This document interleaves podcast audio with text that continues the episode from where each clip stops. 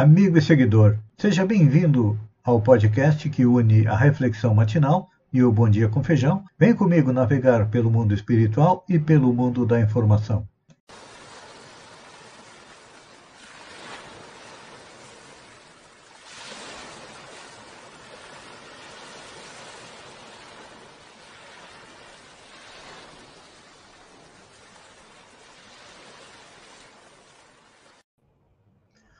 Olá, amigo e seguidor.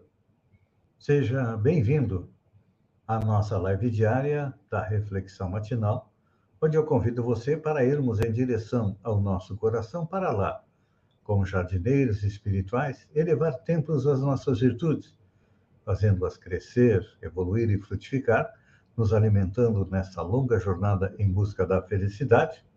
E como estamos a caminho, ainda temos vícios e defeitos, os quais temos que arrancar como erva daninha, mas tem uns que são enraizados tão profundamente que nós temos que cavar masmorras a eles, procurando fazer com que nos prejudiquem o menos possível. E assim vamos indo, diariamente, juntos aqui, procurando compreender o que fazer para chegar à tão sonhada felicidade. A nossa reflexão de hoje é do Evangelho de João, onde ele diz o seguinte, onde Jesus diz o seguinte: Se sabeis estas coisas, bem-aventurados sois se as fizerdes. O Espírito Emmanuel, ao comentar esta passagem, nos diz o seguinte: é, entre saber e fazer existe singular diferença. Todos, quase todos sabem. Mas poucos fazem. Todas as seitas religiosas, de modo geral, somente ensinam o que constitui o bem. Todos possuem serventuários, crentes e propagandistas, mas os apóstolos de cada uma escasseiam cada vez mais. Interessante essa frase aqui, né? Todos possuem serventuários, crentes e propagandistas, mas apóstolos escasseia cada vez mais. É porque, na grande maioria de nós, falta o quê? Aquilo que nós chamamos de coerência, ou seja, ser igual aquilo que a gente prega com aquilo que a gente faz. Só que, normalmente, nós agimos de maneira inversa. Tem até um ditado popular que diz: faz o que eu digo, mas não faz o que eu faço. Não é assim? Pois é. É. E entre os serventuários, crentes e propagandistas, são vozes habilitadas a indicar o caminho. É a palavra dos que sabem. Mas são raros aqueles que penetram valorosamente na vereda, muitas vezes em silêncio, e são abandonadas e incompreendidas. É o esforço supremo dos que fazem. E são criticados, não são? Aquela pessoa, não importa qual seja o segmento religioso, mas que coloca em prática aquilo que é pregado, muitas vezes para nós é chamado de carola, de piegas, principalmente nos dias de hoje. Ah, é um bobalhão religioso. Mas eles estão agindo corretamente. E Jesus compreende essa nossa indecisão. Porque nós ainda somos muito apegados ao terra a terra, ao dia a dia, à parte material. E Jesus nos deu esse exemplo máximo. Viveu na terra com os olhos voltados para a parte espiritual. Claro, ele podia fazer isso porque era um espírito superior, ou melhor, um espírito puro. Tinha chegado ao patamar mais alto da evolução, então ele sabia, ele compreendia que a sua passagem aqui na Terra, apesar das dores, do sofrimento, era quase nada, porque em breve ele retornaria, realmente retornou à parte espiritual, de onde, desde o início da criação da Terra até hoje, ele coordena a nossa evolução. Então, ele sabe que, num primeiro momento, nós vamos negá-lo, como fez Judas, como fez Pedro, os apóstolos, quando Jesus foi preso. Mas depois, também como os apóstolos, nós iríamos nos recuperar e continuar trabalhando. Quem levou mais tempo foi Judas, levou mais de mil anos até conseguir quitar, ficar quites com a sua consciência e com a lei divina. Então, como João assinala na lição do Mestre, ele demonstra nesse versículo que somente os que concretizam os ensinamentos de Deus podem ser os bem-aventurados. Lembra do Sermão do Monte? Bem-aventurados os que sofrem, porque serão consolados, que têm fome de sede, fome de, de justiça. Então, é claro que cada um de nós está no momento evolutivo próprio. Não somos uma manada que caminha junto. Não. Nós somos espíritos que cada um está. Vamos fazer uma análise com relação à escada de Jacó. Jacó teve um sonho e viu uma escada que ligava a terra aos céus, e nessa escada subiam e desciam anjos.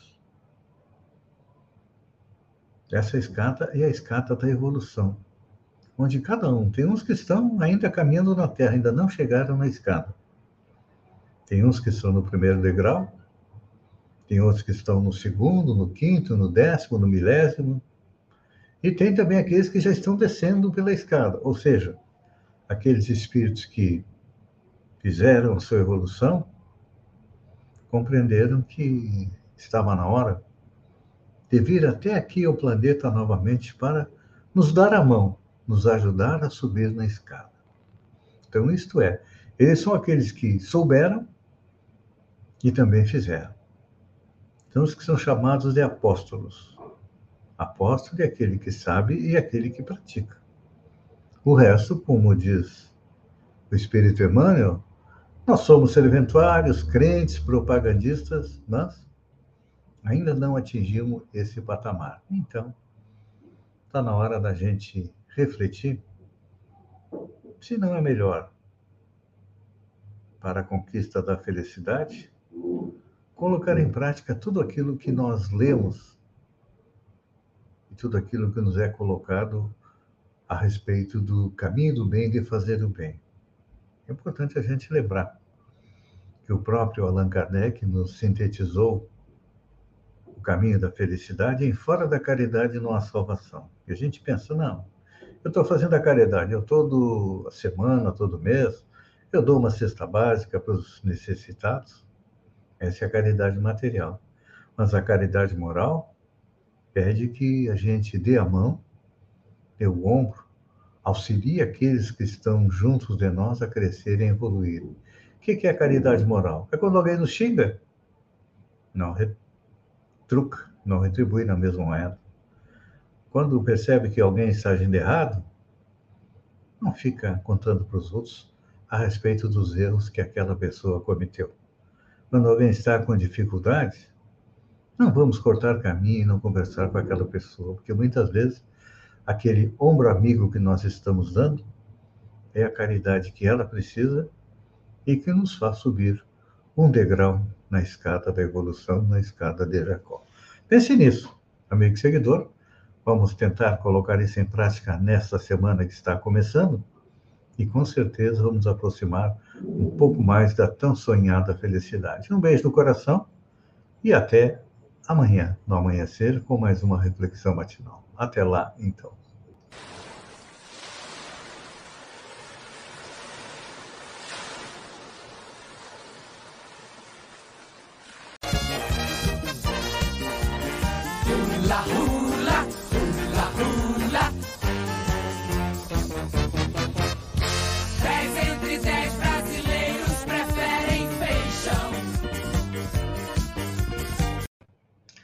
Olá, amigo e seguidor.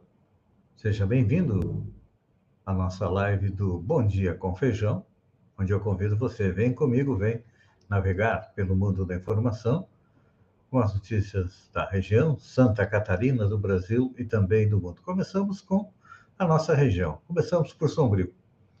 Sombrienses lançam o livro Capitu era Capitu.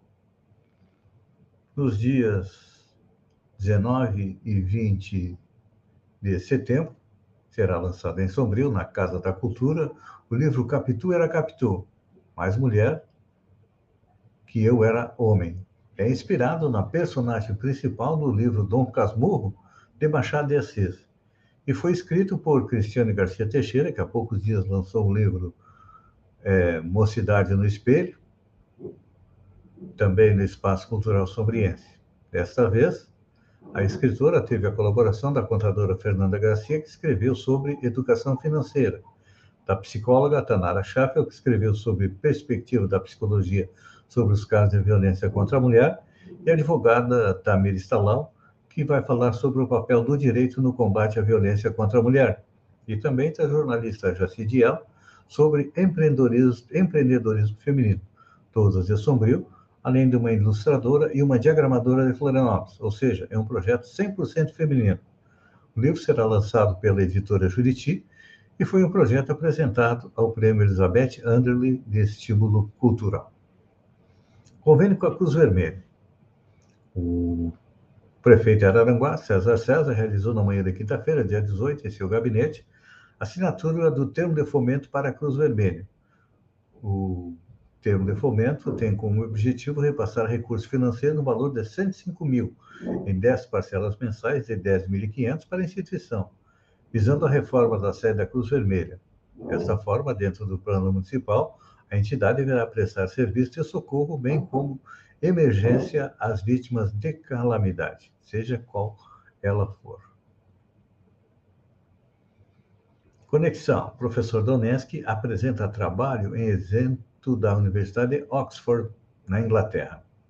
Professor pesquisador do programa pós-graduação de Direito da Unesc, Gustavo Borges, esteve na Universidade de Oxford, na Inglaterra, no seminário proposto pela instituição com foco em tecnologia e política em tempos de crise. Além dele, participaram do encontro outros docentes, pesquisadores e estudiosos de várias partes do mundo, que discutiram questões contemporâneas de políticas da mídia global, e a atividade faz parte do Global Media Policy Summer, vinculado ao Center for Socio-Legal Studies da Faculty of Law da Universidade de Oxford. O programa altamente seletivo já selecionou apenas 7% entre os mais de 400 trabalhos submetidos por pesquisadores de vários países. Então, tá isso. Parabéns à Unesc. Uma má notícia para os enfermeiros sobre o piso da enfermagem. O STF deve decidir a validade da lei que fixou o piso salarial para enfermeiros, auxiliares de técnicos de enfermagem e parteiras a Confederação Nacional da Saúde, Hospitais e Estabelecimentos de Serviço, questionou a norma, alegando a quebra de autonomia orçamentária dos estados e municípios com risco de descontinuação em tratamentos essenciais. Relator do processo é o ministro Luiz Roberto Barroso. Os prefeitos estão dando a desculpa de, para não pagar imediatamente o novo piso salarial, porque não teria sido incluído no orçamento. Não sei não, mas acho que os enfermeiros vão lançar. É uma pena. Eles merecem e merecem muito. SAMAI segue fiscalizando ligações de imóveis à rede de esgoto. Aproximadamente dois meses fiscais contratados pelo SAMAI de Araranguá intensificam as visitas domiciliares quanto à situação de ligação de imóveis à rede de pública de esgoto. Nessas incursões, que acontecem sempre pela manhã, entre segunda e sexta, os profissionais são identificados com uniforme personalizado e crachá. A função deles é monitorar, orientar e esclarecer dúvidas. Na hipótese de detectarem, de detectarem algum problema na ligação, o responsável pelo imóvel terá um prazo de até 60 dias para providenciar a correção. Final de semana movimentado e sombrio, sexta-feira. Na sexta-noite, no salão paroquial da Igreja Matriz de Santo Antônio de Pádua, aconteceu o Bingão da Pai. Depois de dois anos, sem ser realizado devido à pandemia, o salão paroquial esteve lotado para acompanhar o Bingão da PAI. Um abraço aí para o meu amigo José Luiz Lopes, que é o vice-presidente da PAI, é, Lucas Devos, que é o presidente, e para a Andréia, que é a diretora, e a todo o pessoal que trabalha. Todo mundo é, participa do bingo da PAI. Primeiro prêmio era o notebook.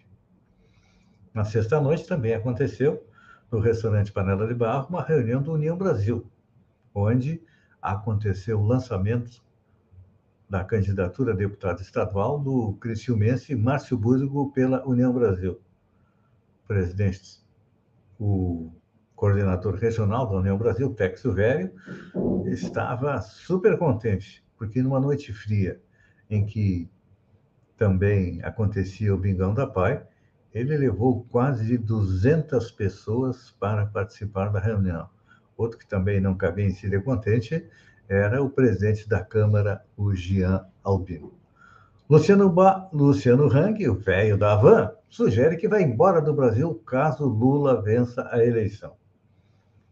Dono das lojas Avan, Havan, Luciano Hang, sugeriu a outros empresários apoiadores de Jair Bolsonaro que iria embora do Brasil caso Lula vença a eleição de outubro. A informação é do, de um colunista. Em conversa no grupo de WhatsApp Empresários de Política, o mesmo que alguns empresários defenderam anteriormente o golpe de Estado para impedir o retorno do petista, Luciano Rank, enviou uma mensagem no dia 24 de abril, em meio à discussão por uma terceira via. Disse ele: Estamos nos 45 minutos do segundo tempo. Existem duas saídas Bolsonaro, o Aeroporto Internacional de São Paulo, apontou. Uma mensagem no mesmo tom foi repetida no dia 8 de maio, um momento em que o dono da van elogiava o empresário Afrânio Barreira, dono da rede de mercados Coco Bangu.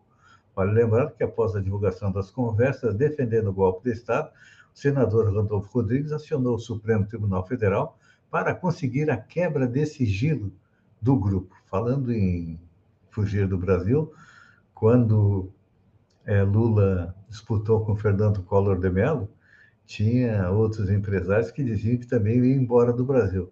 Aí o Collor ganhou, eles não foram embora do Brasil, mas ficaram sem dinheiro porque o ex-presidente Fernando Collor de Mello confiscou o dinheiro de todo mundo.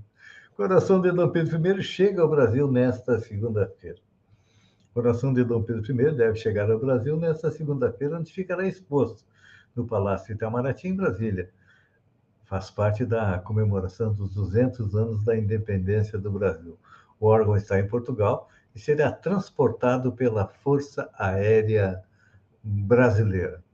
700 pessoas caem no golpe da cidadania que criou um país falso na Antártica. Organização criminosa enganou mais de 700 pessoas residentes na Itália com a promessa de que eles conseguiriam cidadania, cidadania em um país baseado na Antártida. O problema é que tal nação, batizada na fraude de Estado Teocrático Antártico São Jorge, não existe. E muitas pessoas foram detidas e o pessoal pagou em torno de 200 a mil euros para ter um passaporte do Estado Teocrático Antártico de São Jorge. Meu Deus do céu, tem tanso em tudo que é lugar, não é só no Brasil, é na Itália também. Amigo e seguidor, depois dessa, só me resta agradecer a vocês por terem estado comigo durante esses minutos. Fiquem com Deus e até amanhã, às 6h50, com mais um Bom Dia com Feijão. Um beijo no coração e até lá, então.